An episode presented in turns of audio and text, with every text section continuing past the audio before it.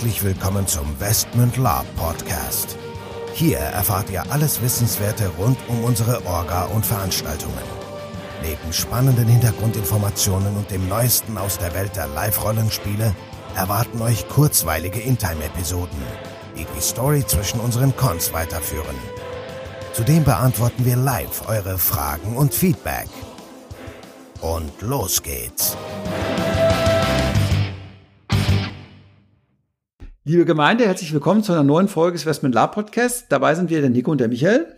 Ganz genau. Und heute mit zwei spezielleren Fragen von dem Kevin. Genau, aber nicht von dem Kevin, sondern von einem anderen Kevin. Ähm genau. Und zwar, was hat der Kevin denn gefragt? Ja, ähm, das ist eine etwas jüngere anscheinend Lab-Orga, die jetzt äh, einsteigen möchte, Lab zu machen und mal so in die Podcasts reingehört hat. Und wir haben ja so ein paar Tipps und Trips, äh, Trips, Trips. Trips noch nicht, aber. ja, alles klar. Nein, wir, wir haben ja, wir haben ja ein paar Tipps gegeben und äh, auch ein paar Videos gedreht, wie wir so auf, auf Cons zugehen und was wir so machen.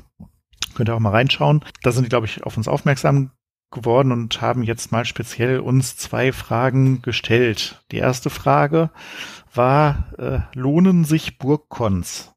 Ja. Ja, lohnen, also reich, schon. ja, für, für die Burg, für die Burg auf jeden Fall. Ähm, reich wird man nicht damit.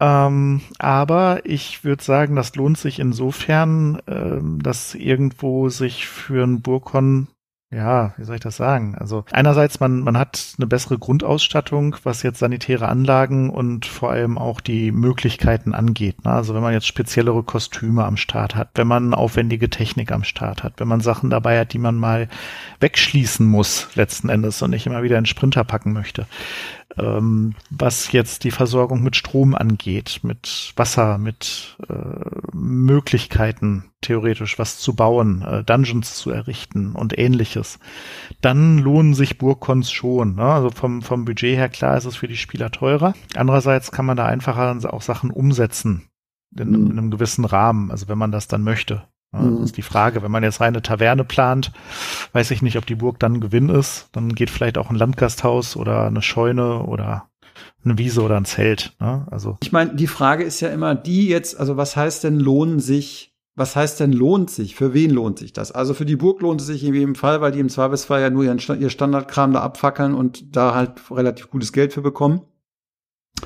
und im besten Fall geht auch nichts kaputt. So. Und selbst wenn, haben, dann muss ja der Veranstalter versichert sein, am besten. Lohnt es sich für die Spieler? Ja, wenn du das vernünftig aufziehst und eine vernünftige Qualitätsveranstaltung ablieferst, dann lohnt sich das in meinem Fall auf jeden Fall, wenn ich da 200 Euro für ein Burkon zahle, weil ich habe halt diverse Annehmlichkeiten als Spieler ähm, und habe halt einen minimalen Aufwand, sage ich mal. Genau. haben wir auch schon tausendmal diskutiert in anderen Podcasts. So.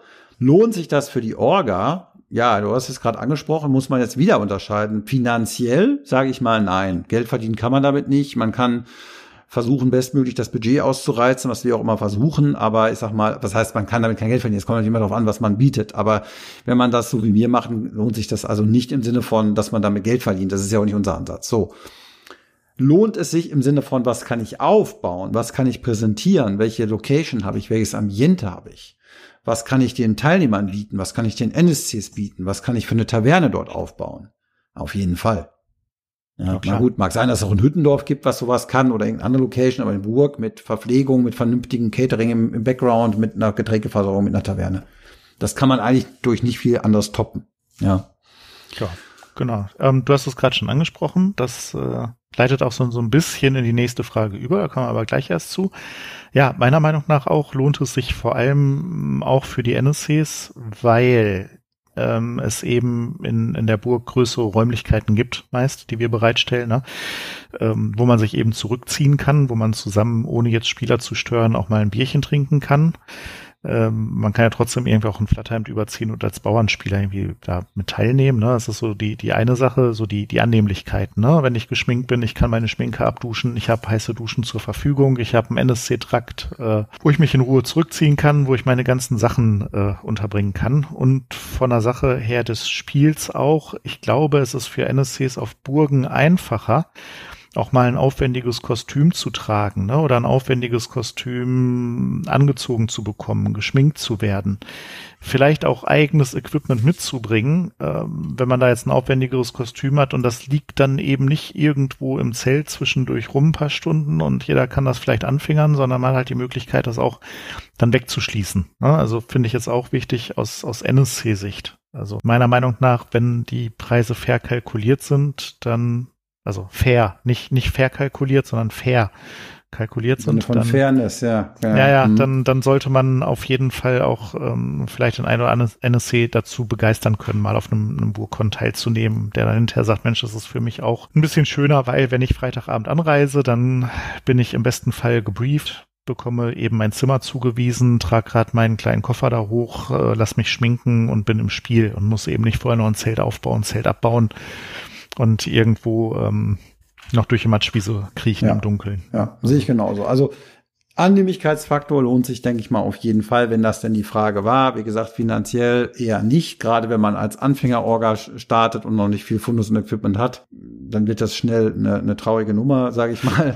Wobei, ähm, wobei äh, wird es im Wald noch mehr. Also ja, ja, aber ich sag mal so, wenn ich wenn ich jetzt viel Geld fürs Budget ausgeben will, oder muss für die Burg an sich, weil ich muss ja teilweise NST subventionieren und so weiter und so fort. Das habe ich vielleicht bei einem Zeltcon nicht, habe dann vielleicht tendenziell mehr Budget für andere Sachen übrig bei einem Zeltkon, sage ich mal. Aber was natürlich, ja, die Annehmlichkeit, also das, das macht es natürlich nicht weg, dass man die ja nicht hat. Aber gut, ich glaube, da sind wir jetzt auch erstmal eingehend drauf eingegangen. Ähm, zweite Frage war, glaube ich, das Thema mit den NSCs, ne? Genau, ne? also ähm, ja, wie sieht das aus mit NSCs? Sind wir gerade schon so ein bisschen drauf eingegangen.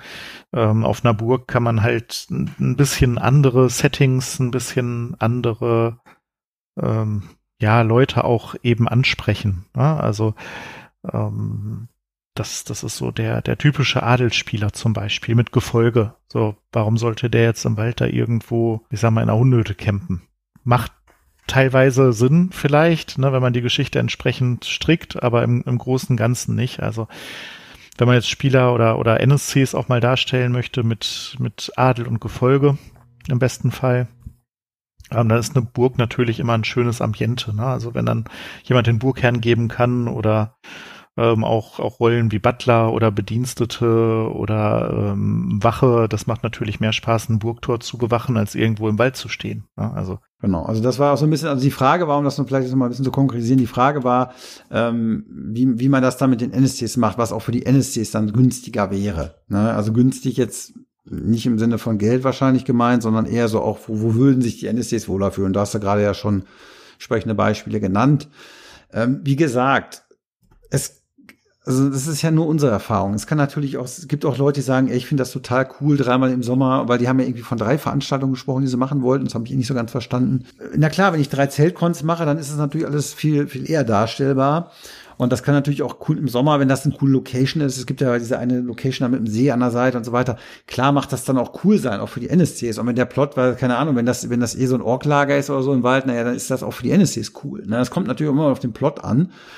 Genau. Aber ich, ich würde trotzdem dabei bleiben. Der Komfortfaktor ist auf einer Burg für alle Beteiligten einfach besser und man ist besser geschützt vor wettertechnischen Einflüssen und man hat da halt einfach, wenn wir jetzt wirklich vom reinen Zeltkon sprechen, wo wir jetzt, wo man jetzt nicht noch stationäre Anlagen, sanitäre Anlagen hat und so, ne?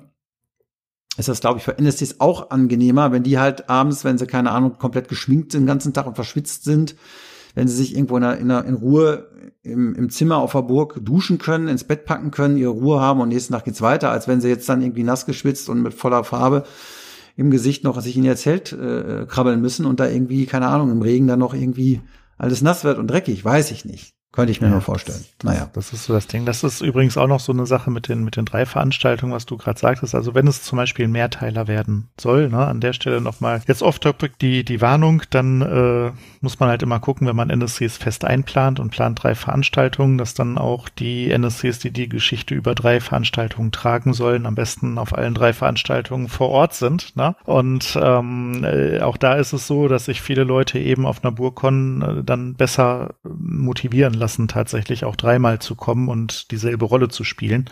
Vielleicht als äh, sich dreimal bei Regen in den Wald zu setzen. Ne? Ne? Wenn man dann sagt, habe ich jetzt aber keinen Bock mehr. Na, und man ist halt so ein bisschen neben dem Wetter auch Jahreszeit unabhängig. Ne? Also klar, wenn man jetzt in Hochsommer geht, dann darf man aber nicht vergessen, dann konkurriert man eben auch mit allen Tavernen und Zeltkons und mit, mit allen Großkons inklusive Vor- und Nachkons, die dann in, in der Sommerzeit halt irgendwo stattfinden und in Ferien.